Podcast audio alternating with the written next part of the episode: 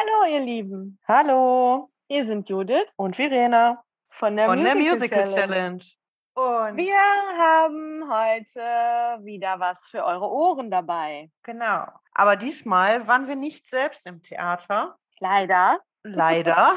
Aber, aber wir durften einen Profi schicken, der uns bestimmt redlich vertreten hat.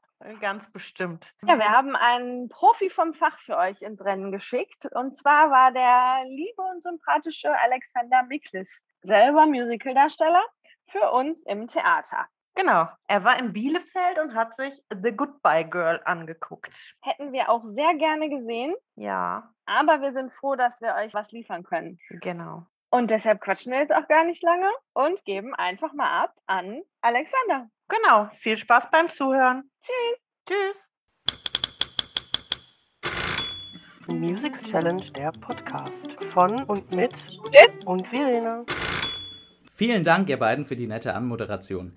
Genau, ich war letzten Samstag, sprich den 30.04.2022, im Stadttheater Bielefeld und habe mir The Goodbye Girl angesehen, in einer Inszenierung von Thomas Winter.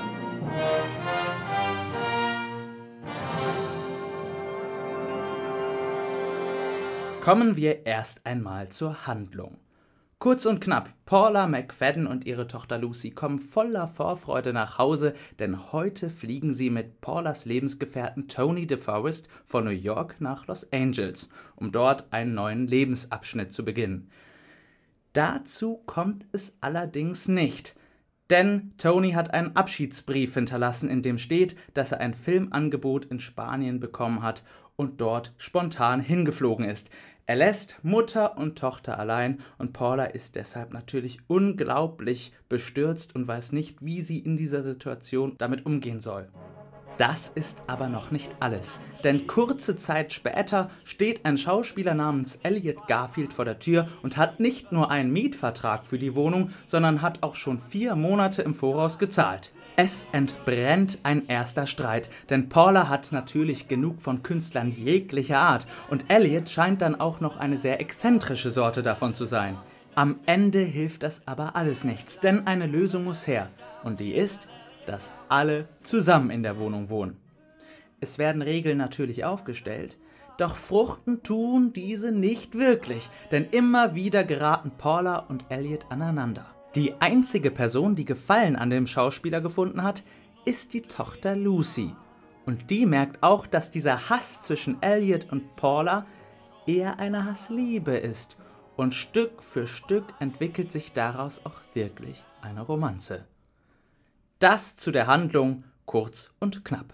Vorlage für das Musical von Neil Simon, Marvin Hamlish und David Sippel war der Film von 1977, der in Deutschland unter dem Namen Der Untermieter bekannt ist. Uraufführung hatte das Ganze am Broadway 1993 mit Martin Short als Elliot Garfield und Bernadette Peters als Paula McFadden. Die deutsche Erstaufführung war aber weitaus später, und zwar erst im Oktober 2005 durch eine Musikschule in Moosbach. Bielefeld hatte seine Premiere 2021 und dafür wurde der gesamte Text nochmal überarbeitet durch Laura Friedrich Tejero und Roman Hinze. So, das waren soweit erstmal die Hard Facts und jetzt wird es ein bisschen persönlich, denn ich liebe das Stück The Goodbye Girl. Ähm, es ist jetzt nicht sonderlich bekannt, aber die Geschichte ist unglaublich süß, aus dem Alltag gegriffen, mit tollen Charakteren. Also Elliot Garfield, ein exzentrischer Künstler mit sehr viel Charme und so, allein schon wie es geschrieben ist. Äh, mit Paula McFadden hat man eine starke, alleinerziehende Mutter und auch äh, Lucy, die Tochter, ähm, ist ein pfiffiges Mädchen. Nee, es ist wirklich äh, schön geschrieben und erst recht die Musik. Sie ist unglaublich schön und da gilt mein erstes Kompliment den Bielefelder Philharmonikern, denn du kannst eigentlich von jedem Platz aus gut in den Orchestergraben sehen. Und da ist es halt wirklich schön, dass es eben nicht nur eine Vier-Mann-Band ist, sondern wirklich ein ganzes Orchester.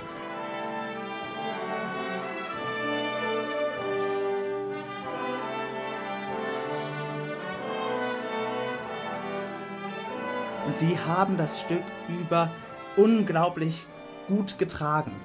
Auch als zum Beispiel im ersten Akt ein ähm, kleiner Wackelkontakt in einem Headset war, darauf wurde so gut reagiert, dass es fast nicht spürbar war, dass es passiert ist. Und dann kommen wir auch direkt einmal zu den Darstellern. Da ist wirklich ein Zahnrad in das andere gegangen. Es war ein sehr tolles Ensemble und ähm, erst recht die Hauptdarsteller.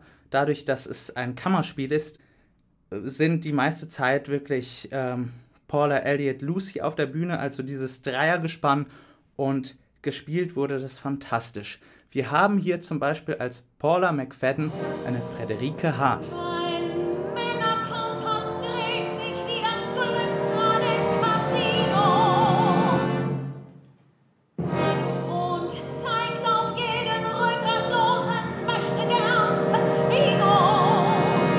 Diese Darstellerin ist dem einen oder anderen vielleicht auch schon bekannt, denn 2016 gewann sie den Musical Theaterpreis als beste Hauptdarstellerin und sie hat die Original Roxy in Chicago gespielt, also dem Stück Chicago. Und damit war sie unter anderem auch am West End zu sehen. Die Rolle von Paula füllt sie so toll, mit so vielen Facetten und gesanglich kann man ihr einfach nichts vormachen.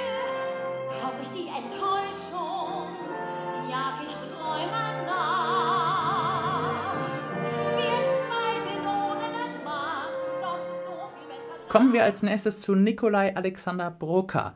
Er spielt bei The Goodbye Girl Elliot Garfield und das mit so viel Charisma und Charme und dann auch, auch mit so einer tollen Stimme. Ich werd's wohl überleben, ein Pumpgun hat sie nicht.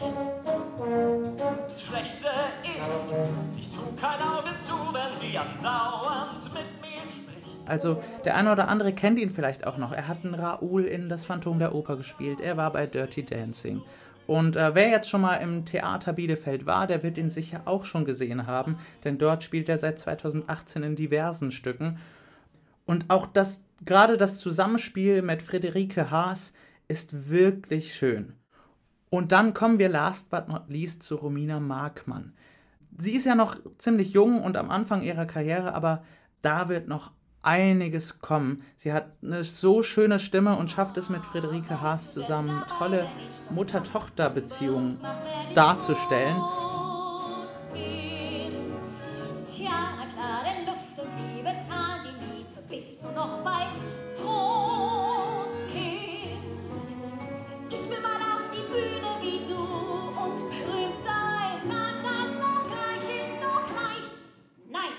auch mit Nikolai Alexander Brucker ist dieses Spiel unglaublich harmonisch und auch sie hat eine so tolle Stimme. Also da wird einiges noch kommen und wer mag, kann sie auch an den Landesbühnen Sachsen bald in der Rocky Horror Show sehen. Extra hervorheben möchte ich aber auch noch die Tänzer Andrew Chadwick und Samuel Shang unter der choreografischen Leitung von Dominik Büttner. Ich meine, es gab nicht viele Choreos in dem Stück, bietet das Stück einfach nicht.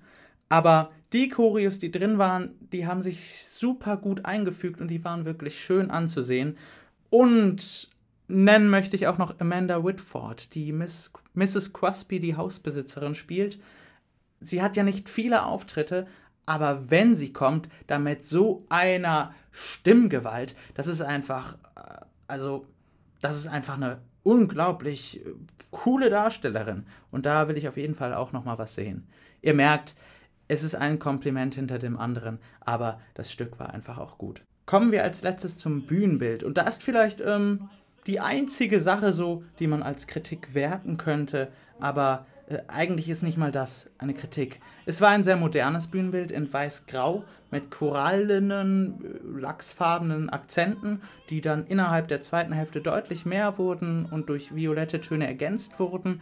Ähm, hier wurden die Wohnungsräume in Gerüsten angedeutet, die Wände größtenteils durchscheinend gemacht und alles wurde mit LED versehen. Das Positive daran war, ähm, du konntest mit unglaublich vielen Perspektiven und Ebenen arbeiten. Ich persönlich empfand es aber ein wenig als zu kühl, das Licht, und äh, alles eben ein wenig zu glatt. Also ich mag halt so realistische Bühnenbilder lieber. Wenn da eben eine Familie wohnt, dann möchte ich irgendwie auch sehen, dass da dass da eben eine Familie mit Kind wohnt. So, ne? Das, das kann nicht perfekt sein. Und das war halt von vorne bis hinten extrem perfekt. Ich meine, da hatte man eine Vision und die wurde vollkommen durchgezogen. Der kleinste Flaschendeckel hatte den passenden korallfarbenen Ton. Die Tupperdosen im Kühlschrank, die nicht mal angespielt wurden, waren in genau den richtigen Farben. Und ich verstehe auch ähm, die Vision dahinter. Man wollte eben den Fokus nicht von den Darstellern und dem Zusammenspiel nehmen und äh, das verstehe ich komplett eben, wie gesagt, das ist dann am Ende komplette Geschmackssache. Ich habe auch ein paar Leute an dem Abend gefragt, ähm, die fanden das alle sehr gut und gerade das hat ihnen auch gefallen. Insofern, letztendlich muss man sagen, hatte ich nicht wirklich Kritik.